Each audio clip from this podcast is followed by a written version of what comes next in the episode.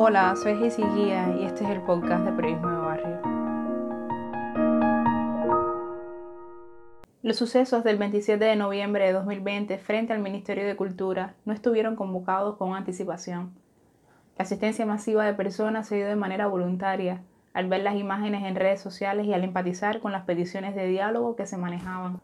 Reconocimiento a la libertad de expresión y respeto a las diferencias que son en resumen bases fundamentales para el desarrollo de cualquier sociedad. Y es importante aclarar que esos sucesos que se convirtieron en una manifestación no estuvieron dirigidos ni liderados por una persona. Los 30 interlocutores elegidos para dialogar en nombre de aquella masa protestante representaban posiciones diversas de toda la sociedad cubana. Después de varias horas reunidos, salieron a leer los acuerdos pactados entre ellos y el Ministerio de Cultura. Las más de 300 personas que esperaban fuera quedaron complacidas en su mayoría con los puntos iniciales que prometían el inicio de un cambio.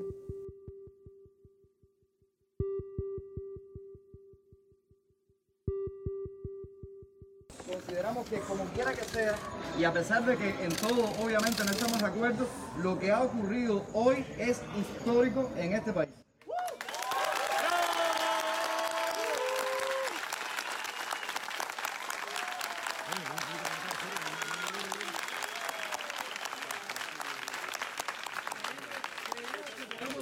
creemos que podemos ser optimistas en que hoy se inicia un nuevo diálogo donde se respeten las diferencias.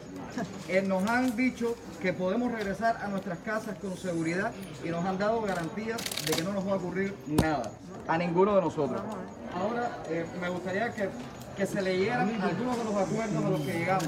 Una cosa muy importante, no es que llegamos a todos los acuerdos, hoy es la primera reunión hemos decidido comenzar un ciclo de encuentros donde estaremos nosotros y también estarán las autoridades de cultura, un ciclo de encuentros para seguir debatiendo todos los temas que Hoy fue el primero, pero vendrán otros.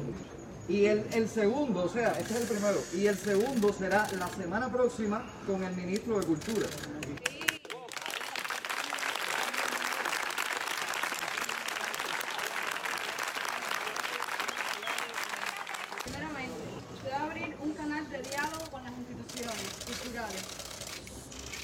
Se van a interesar por las situaciones de Denis Solís y Luis Otero Alcántara con urgencia.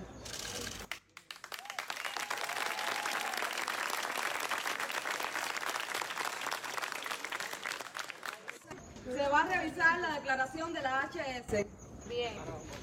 Y podremos reunirnos sin ser hostigados en los espacios independientes. Hay tregua con los espacios independientes. Exacto.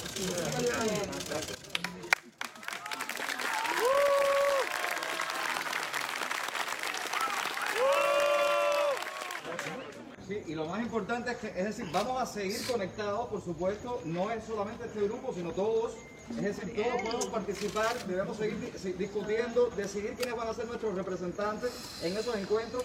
O sea que no es que se cerró un grupo, el grupo sigue abierto al debate y son bienvenidas, por supuesto, los comentarios.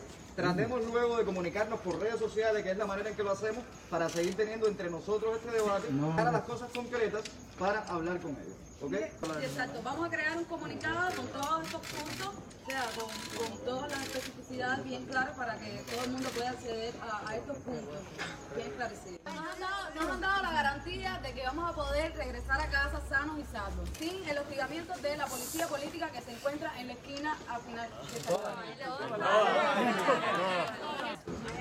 todos los puntos fueron extremadamente difíciles de negociar.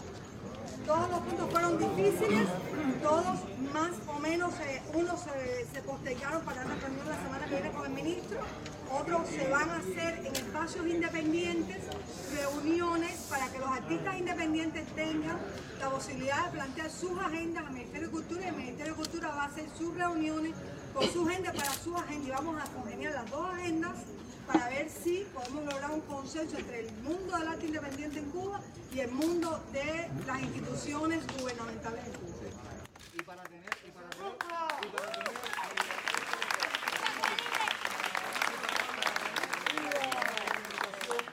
vamos a anunciar próximamente, todavía estamos poniéndonos de acuerdo, pero se va a crear una página, digamos, en Facebook para que sigamos comunicados, o sea, para que no se quede aquí la comunicación con nosotros.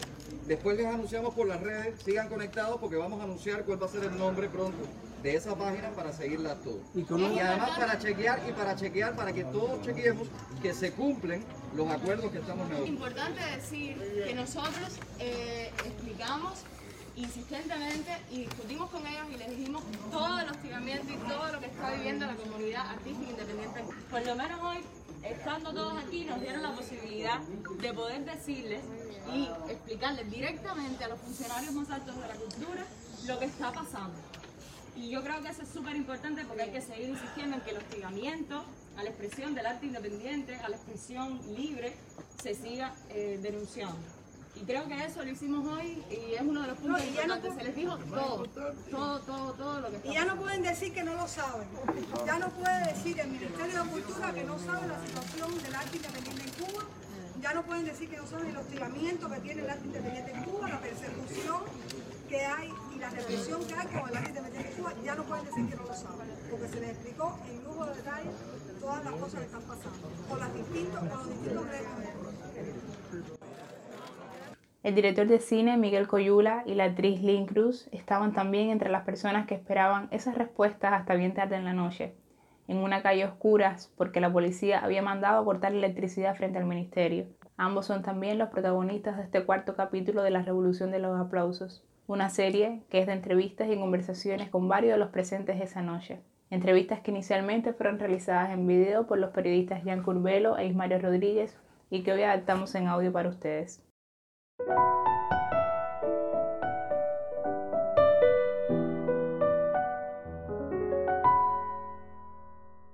¿Por qué es importante la provocación en el cine? El cine como cualquier forma de arte independiente, o sea, como manifestación independiente fuera de la industria, en cualquier tipo de las disciplinas artísticas, tiene que ser un arte incómodo, un arte que sea independiente en contenido y forma, más allá de, cómo se financia. Pero el propósito para mí del, cine independiente tiene que ser cuestionar la realidad de una forma que no se pueda hacer dentro de la industria, no ya en Cuba, sino en cualquier país, pero el propósito fundamental, el espíritu del cine independiente debe, debe ser ese. En mi caso, yo lo que creo es cuando estás creando una obra, o sea, uno quiere em, hablar, decir, expresar lo que, lo que no se está diciendo. En el teatro, por ejemplo, cuando he hecho una obra, es, es como decirme, bueno, ¿qué necesito yo eh, como, como, actriz, en este caso, eh, censurada? y que comencé un proyecto de teatro en 2011, eh, ¿qué necesitaba decir? ¿Por qué me llevó a crear? ¿no? Es porque yo veía que el teatro, por ejemplo, subvencionado tenía, lo político siempre estaba, eh, tenía un límite muy claro, que era el hecho de que ese teatro pertenece a la institución. Entonces, si yo me salgo de la institución, yo puedo decir lo que yo quiero, esa es mi pregunta. Y entonces eso es lo que me lleva a querer, vamos a decir, provocar, ¿no? Provocar algo que, que no es posible dentro de, de, esos espacios que han creado para actores, para los teatristas, ¿no? Porque, claro, yo me muevo Trabajo con Miguel en producciones pirámides en el cine, pero bueno, también he hecho teatro independiente. Y en el caso del cine fue Nadie, por ejemplo, que es la primera película que hago con Miguel, o sea, que terminamos, porque está Corazón Azul también ahora, pero el caso del cine fue importante por eso, porque por su personalidad y por todo la, por el tema en que la manera en que Miguel trató la figura de Fidel Castro junto al CIDE, y eso fue determinante en mi vida, ¿no? ¿Qué sentido tiene provocar al público? ¿Qué quieren lograr? Realmente el público, em, como, como Buñuel hacía, decía, que siempre tú tienes que ir a, socavar la, moral tradicional o, burguesa, en, ese, en el caso de, de, Buñuel, del espectador. Y entonces para mí eso tiene que ser un arte incómodo, un arte que, realmente eleve el espíritu a, zonas que normalmente no puedes lograr en un arte que está diseñado para el entretenimiento, para, para el consumo. O sea, para mí el cine es, algo sagrado en ese sentido y no lo veo como, como, entretenimiento, sino como una forma de arte donde, donde apuntas a la elevación del espíritu, en ese sentido.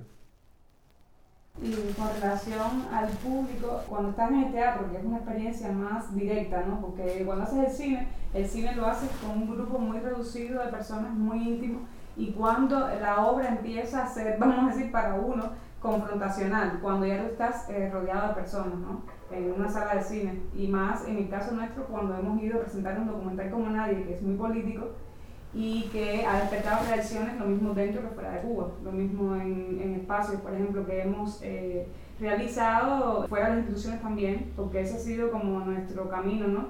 Al ver que las películas de Miguel no las querían en, en ninguna parte aquí, o sea, quererlas de verdad, porque él ha pasado por momentos así de censuras más moderadas, pero bueno, ya en, en, un, en un punto, cuando se hizo la serie web, ya sí fue irreconciliable y entonces nuestros espacios siempre fueron, vamos a decir, independientes. Y claro, en ese caso de esa película, las reacciones eran diversas y eso también nos hizo descubrir la película que, que, habíamos, teníamos, ¿no? Porque tú no descubres realmente la película hasta que no la enfrentas a, un público, por eso es que el arte es para, para mostrarlo, si tú te lo tienes que quedar como en tu casa, no, la obra de arte no existe en sí. Y en el caso del teatro, pasa que, por ejemplo, a mí me interesa que el público sea, o esa experiencia de performance que el público se involucra y entonces eh, va completando la obra y entonces cada cual se va con, un, con una parte de la obra que es como la que más lo identificó, la que más lo marcó en ese instante. Sin esa retribución, retroalimentación, mejor dicho, de, con el público, para mí el arte muere. O sea, no, no, puede haber un espectador pasivo, tiene que haber un espectador que esté ahí, eh, e incluso criticándolo. O sea, que tú despiertes reacciones, como decía Miguel, que, que son reacciones, la, esa moral burguesa que va a ver una obra o una película digestiva, o sea, que va con que quiere, lo que quiere es consumirla y irse para la casa feliz. O sea, eso, el arte tiene otra responsabilidad, o sea, es una responsabilidad de dejarte incómodo, de que tú te das para la casa enojado o tal vez complacido porque tú también eres esa persona incómoda y por primera vez alguien te, te da en, esa incomodidad que tú tenías y dice, por fin alguien dijo lo que yo quería decir, como esas dos, eh, vamos a decir, esos dos extremos. En cuanto a la, al público, yo creo que es importante cuando uno hace un arte político, en este caso eh, cine político, uno tiene que siempre buscar las contradicciones. Eh, en el tema. Hay un cineasta que decía, nunca, nunca hagas una película sobre un tema que odies o amas si no se convierte en propaganda, solo haz la película si existen suficientes contradicciones. Y entonces eso, eso es lo, para mí lo que me llama la atención, ¿no? De cuando me acerco a un tema. En el caso de Nadie, por ejemplo, la figura de Fidel Castro yo sabía que, que iba a traer problemas, pero por otro lado era, era algo que seguía siendo sagrado dentro del audiovisual cubano. O sea, de que no se podía hablar de Fidel Castro si no era para hacerle loas. Y en este caso, como tenía un personaje como Alcides, que yo siempre describo la película que era una historia de amor entre dos hombres y una mujer, que era la mujer en este caso la revolución y los dos hombres son Rafael Alcides y Fidel Castro. Entonces eh, era un duelo entre Rafael Alcides y Fidel Castro y, era una oportunidad para, para, para, hablar de la figura de Fidel, que, porque en el cine tú puedes ser crítico hasta cierto punto, pero nunca sin mencionar nombres, sin mencionar responsables. En este caso era una forma de, de poder tener ese diálogo con, con la figura de Fidel Castro. ¿Existe una relación arte-activismo? En mi caso están separados, o sea, yo tengo como, vamos a decir, una persona para el activismo y una para crear. Porque cuando estoy creando no, no estoy pensando en, en el efecto, de, en, en un solo efecto. El activismo tú estás pensando, estás buscando un efecto cuando tú lo estás haciendo. O sea, eh, me activo porque quiero eh, libertad de expresión, por ejemplo, y tú estás en ese solo objetivo. Pero cuando tú estás haciendo arte, tú no quieres que la obra tenga una sola lectura. Tú quieres que la obra tenga múltiples lecturas. Y entonces, si estás consciente de que lo que quieres hacer es activismo, corres el riesgo de, em, de, que esa creación pierda su pureza. O sea, una vez escuché en una conferencia sobre teatro programático, por ejemplo, que decía que la mm, resistencia nos podría llevar a una transacción con el poder y entonces podríamos convertirnos en un sustituto de los políticos y no estaríamos haciendo arte. Entonces, si la resistencia creo es la persona, pero el artista cuando está creando tiene que alejarse de todo eso y si tu obra provoca ese tipo de, vamos a decir, de activismo con relación a un tema tabú hoy día en la sociedad cubana, casi todo es tabú. O sea, si vas a hablar de feminismo, estás en un problema. Si vas a hablar de activismo LGBT, tienes un problema. Pero bueno, en sociedades, vamos a decir, que donde todo no es un problema, tu obra puede ser considerada feminista por un grupo de feministas, pero no es que tú como artista dijiste yo quiero ser una obra feminista, es que de pronto te salió el tema y ya, simplemente. Para mí sí, la, creación cinematográfica no tiene nada que ver con el activismo y, en ese sentido yo creo que puede ser limitante cuando a la hora de concebir un proyecto estás pensando en qué efecto determinado puede tener porque ese efecto es uno solo. Y en ese sentido se empieza a parecer al mercado, que el mercado tiene un mensaje muy claro que vender. Y, para mí la obra ideal tiene que ser una obra polisémica, que pueda funcionar y ser interpretada de, muchas maneras. Y yo creo que lo importante es, explorar tus demonios y entrar en diálogo con ellos, porque muchas veces la gente va a ver un cine político para reforzar una opinión que ya tienen sobre un tema determinado, pero no para entrar en un debate porque muchas veces la política se ve en blanco y negro, sobre todo en el campo del cine. Y entonces ese diálogo que uno busca, esas contradicciones que uno intenta sacar en la obra, a veces, en el caso mío, ha sido, mis películas en Cuba, bueno, son tildadas de contrarrevolucionaria muchas veces y en, Estados Unidos también, por ejemplo, en la, muchas veces en la comunidad de Miami dicen que son comunistas, precisamente por las contradicciones que a mí me interesa explorar. Pero eso a mí me encanta, ¿no? Porque es, es, precisamente, bueno, estoy haciendo bien las cosas, me digo. ¿Cómo debe ser el arte en una Cuba futura y democrática? Bueno, yo creo que el arte casi siempre tiene problemas en cualquier sociedad.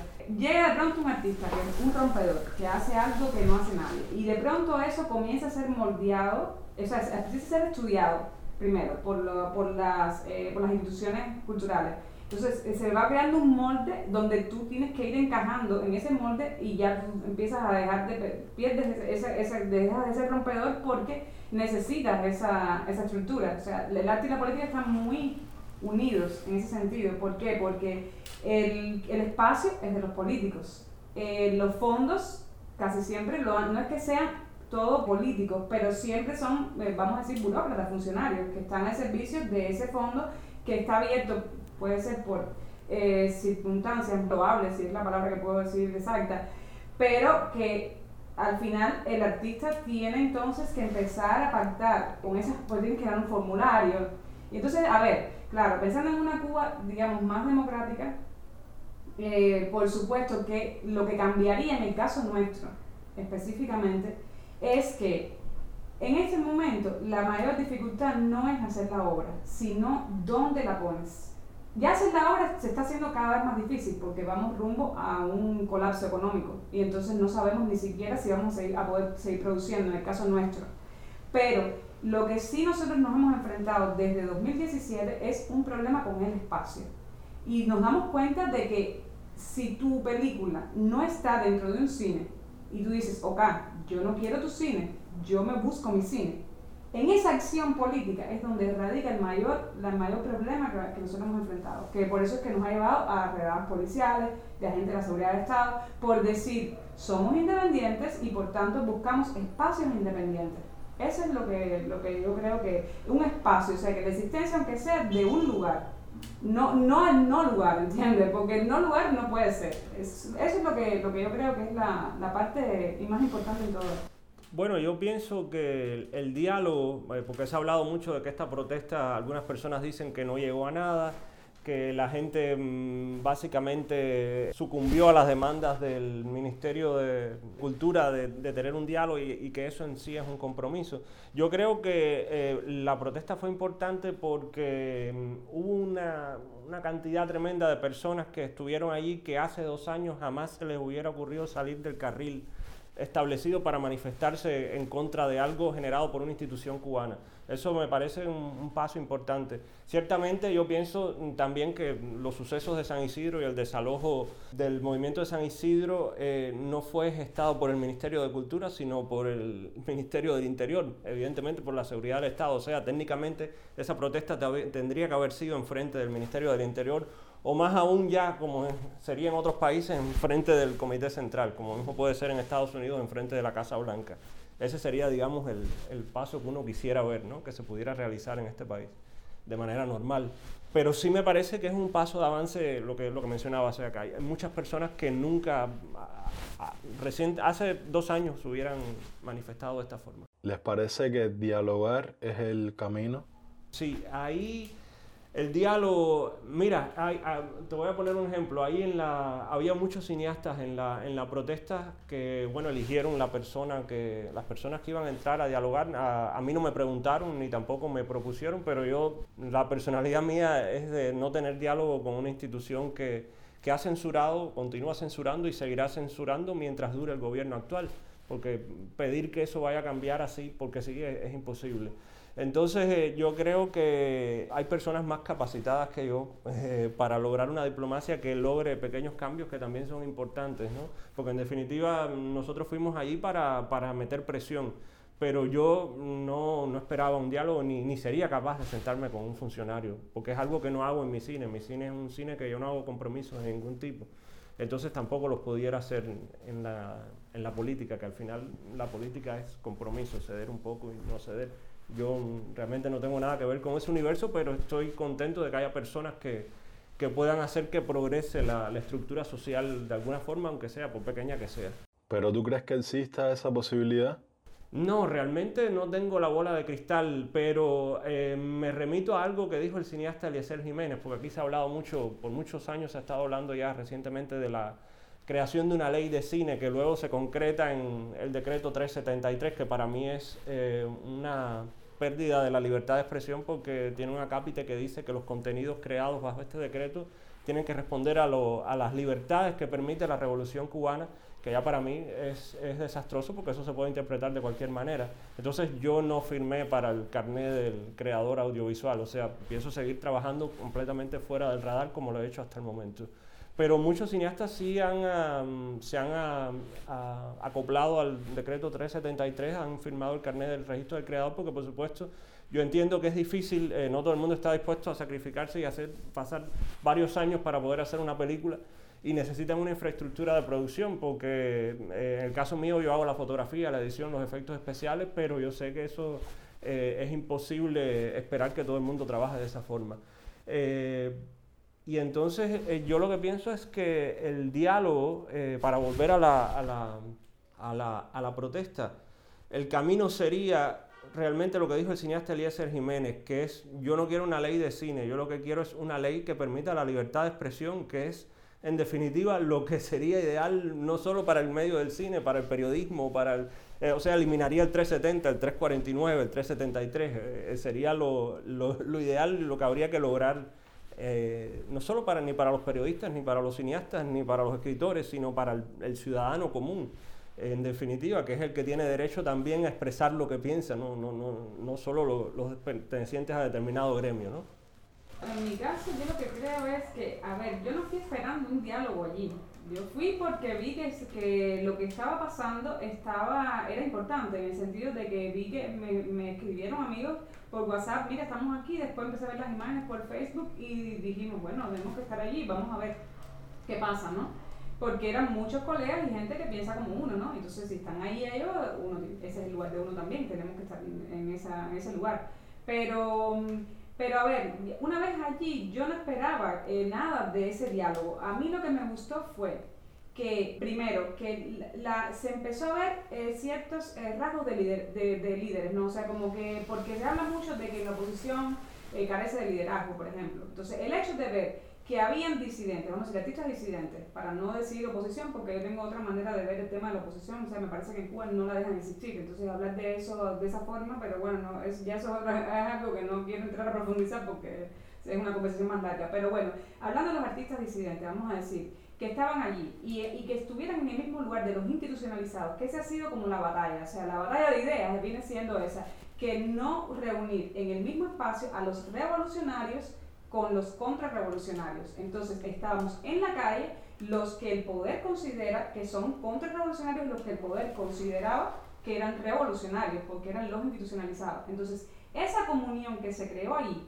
y que dentro de ese liderazgo estuvieran personas como, no sé, como el, dramaturgo y director de teatro Junior García Aguilera, por ejemplo, que es un dramaturgo que ha sido, que yo he seguido con sus eh, escritos que son bastante críticos, y bastante, vamos a decir, certeros, agudos, y que estuviera allí él, y que estuviera liderando eso, y que estuviera escuchándonos a todos, sin prejuicios de ningún tipo, para mí fue más importante que ya la acción misma de Tierra Ministerio, aunque la acción de Tierra Ministerio también es una acción muy poderosa, porque ahí entraron los contrarrevolucionarios, o sea, a ver, hablo en estos términos porque son los términos del poder, porque por supuesto que revolución, contrarrevolución son términos secuestrados, pero tengo que decirlo de esa manera más clara para, para, o sea, para que eh, hablarle en el idioma en que ellos usan para referirse a nosotros. Entonces, el hecho de que entraran eso, y eso es una, eso es una, vamos a decir, em, un sisma, vamos a decir, un, ahí hay una fractura, o sea, ese día.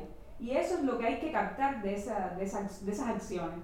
Primero, la capacidad de dialogar fuera y luego el entrar a ese lugar y el estar allí sentados a la mesa con un viceministro que sabemos que no nos representa desde hace mucho tiempo. No nos representa sencillamente porque los que no dialogan son ellos y se demostró allí que entre todos nosotros con distintas posiciones políticas, que ya ni siquiera llamo inclinación política, porque eso es otra cosa, porque si vamos a hablar de inclinación política, casi todos los cineastas tenemos la misma, en el sentido de que tendemos más a ser, vamos a decir, progresistas, ¿no? Porque eh, pensando en el término nomás como que queremos eh, justicia social, o sea, de los que estaban allí me refiero. Y eso es, esa es la misma, vamos a decir que es una inclinación política similar. Lo único que cambia en, en el caso de los cineastas es que nosotros hemos roto la ilusión de que el cine solamente es el Chaplin.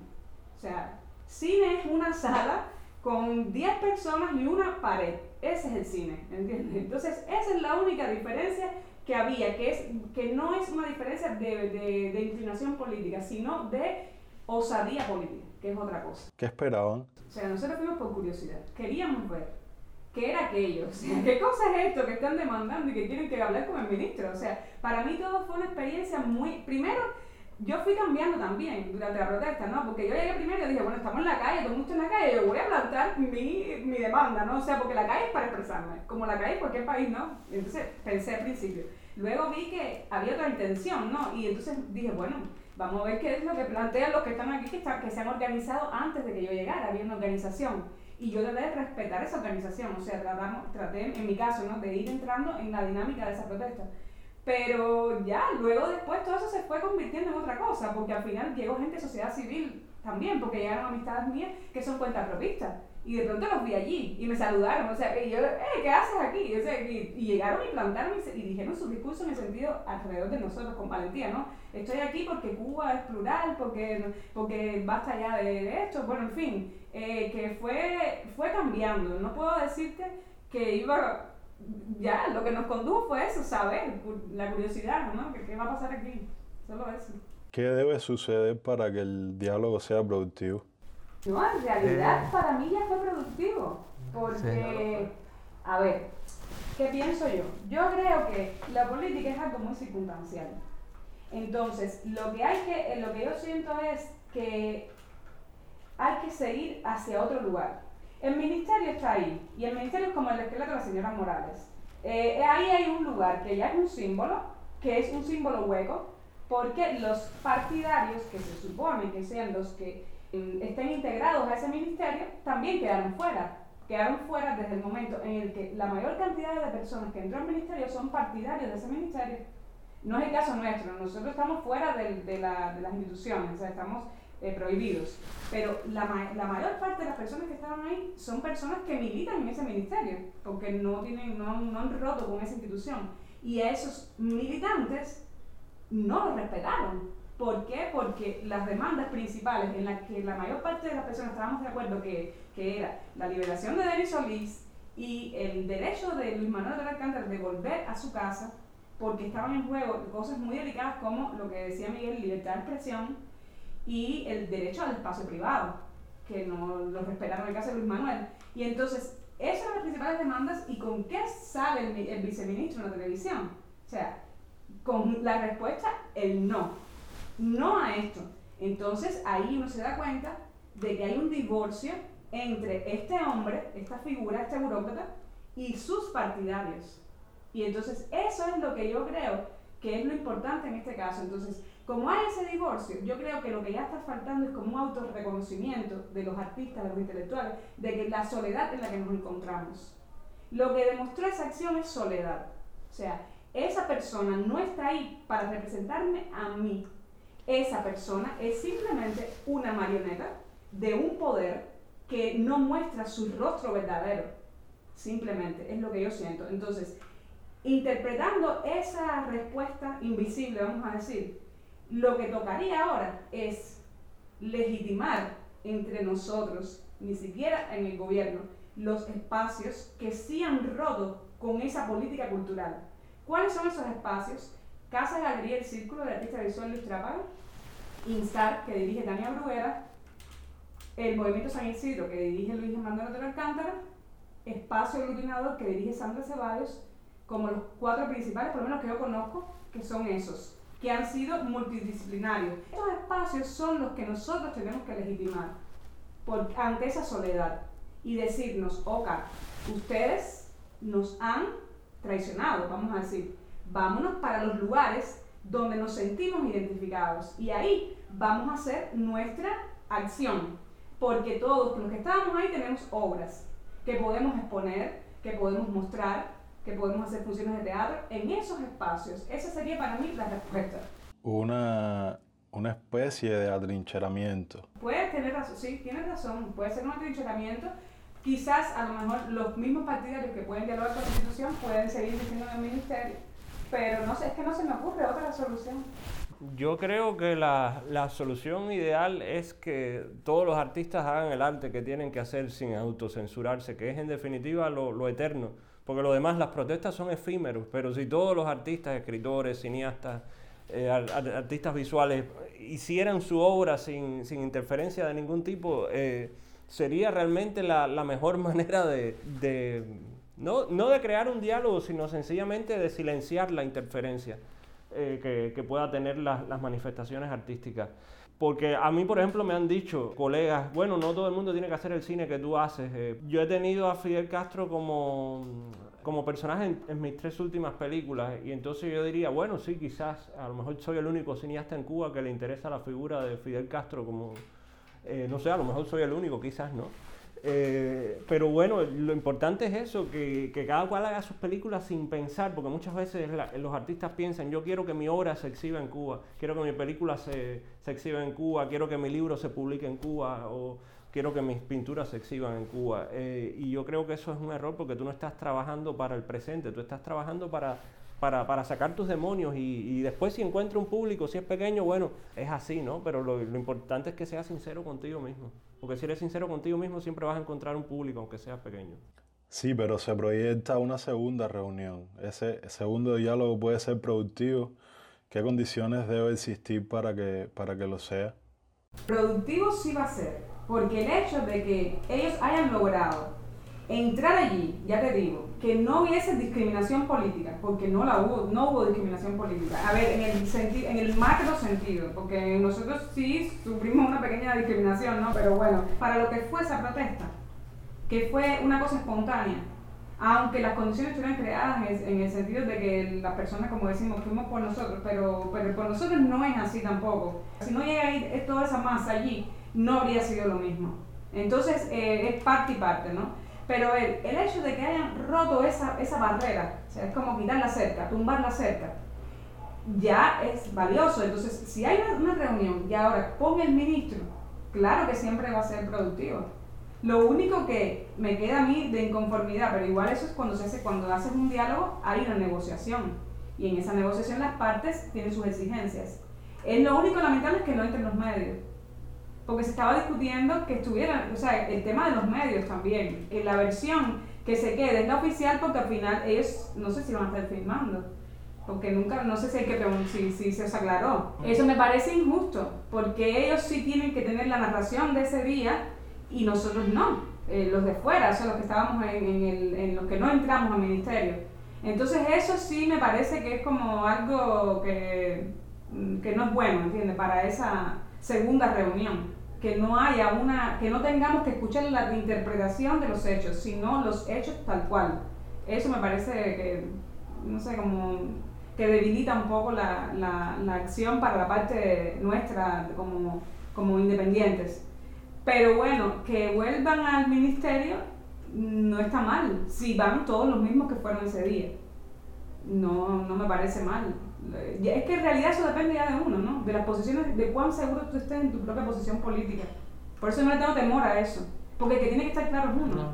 Da igual si te estés reuniendo con, con él o con, lo, con, con, los que realmente, o con los que dirigen a él. Ellos pueden decir lo que ellos quieran, pero yo sé quién soy y qué, voy a hacer. Y además, eh, yo creo también que esa protesta demostró que se puede lograr una comunión en el sentido de esa desconfianza en la que nos han hecho vivir la desconfianza del otro. O sea, incluso si el otro es un agente, está haciendo su trabajo. Y ya, ¿entiendes? Como pensarlo de esa forma. Y eso también me gustó. Como que había un, estaban ellos y nosotros, con esa tensión, pero cada cual en su función. Y, y quizás esa es la Cuba que nos espera durante un poco de tiempo. Como esa Cuba de eh, pedir los derechos y tener esa presión.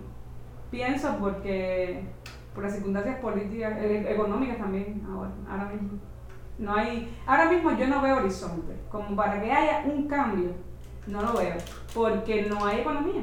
O sea, sin economía, tú no puedes dar un paso más allá de lo que tú tienes. Si tú no tienes economía, tú tienes que quedarte atrincherado. O sea, eso que dices es verdad, mira, me hiciste pensar en eso, yo que tenía como otra manera de ver la, el asunto y es verdad. Es quedarte atrincherado, porque si no, te corté la cabeza. Simple, no hay otra.